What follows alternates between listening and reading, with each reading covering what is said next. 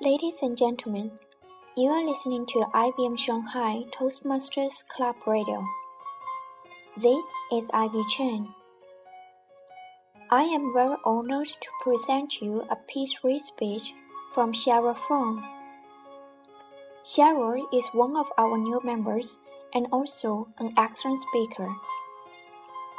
Her speech title is I Speak for Myself.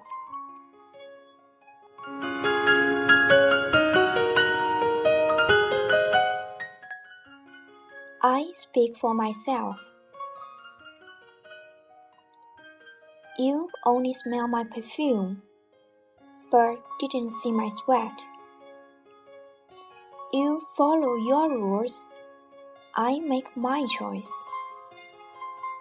You deny me now, I decide my future. You laugh at me for I have nothing and I'm unqualified to love.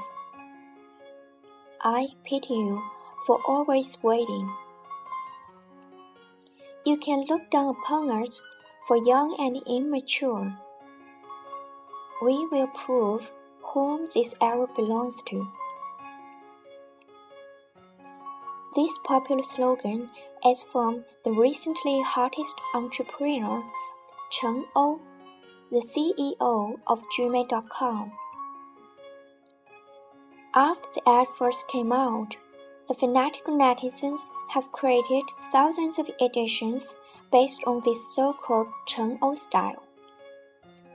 And I speak for myself became a very popular saying.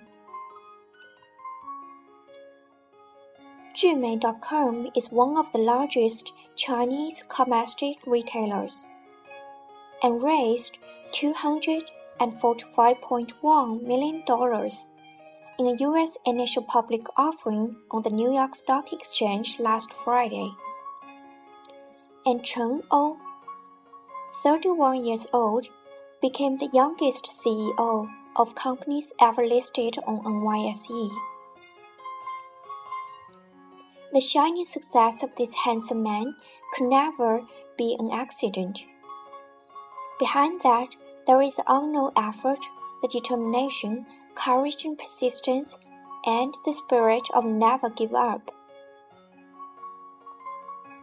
At the age of 16, Chen Ou oh was accepted by Nanyang Technological University in Singapore with a scholarship. Later, Chen obtained a Stanford MBA when he was 26 years old. During the time in school, he founded an online gaming platform called Garena. And he started his second venture, Jumei.com, on March 2010.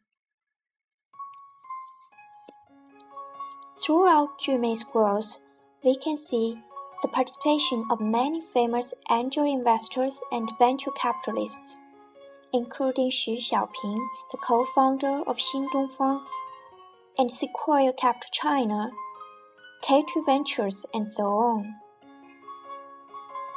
Behind this rapid expansion, there were endless doubts and questions on Chen Ou and Jumei. Exaggerating the entrepreneurial experience, unfamiliar with the Chinese market as an overseas returnee, selling fake products, and so on. Under so much pressure, Chen Ou did not hold back. Instead, he stood out. On March 2013, Jumei launched a promotion event and published the well-known video ad, in which Chen Ou acted as the hero and spoke for himself.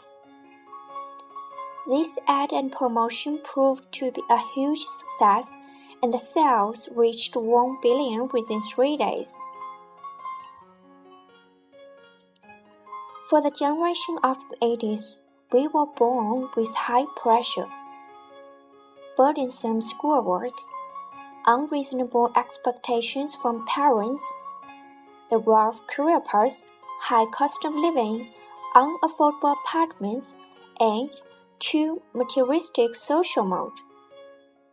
It seems that the rapid development of society pushes us to put more effort and struggle a way out. But on the other side, it also provides thousands of opportunities for us.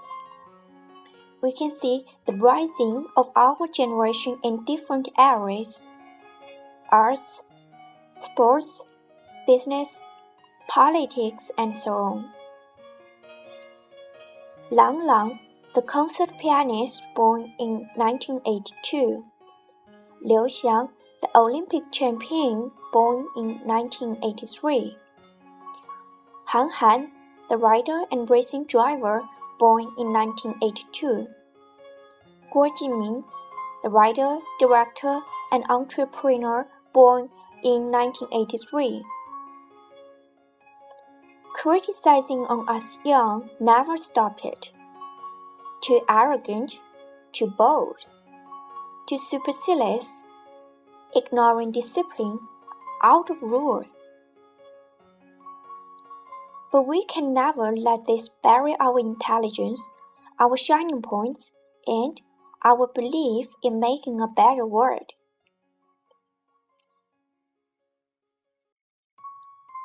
Never stop fighting. You are more powerful than you can ever imagine. Never stop trying. Be creative. You can always find a way out. Never be bound by the noise of questioning. Stick to what you truly believe in.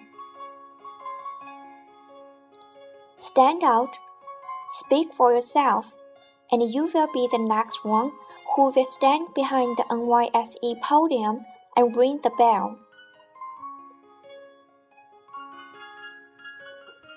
Thank you for listening.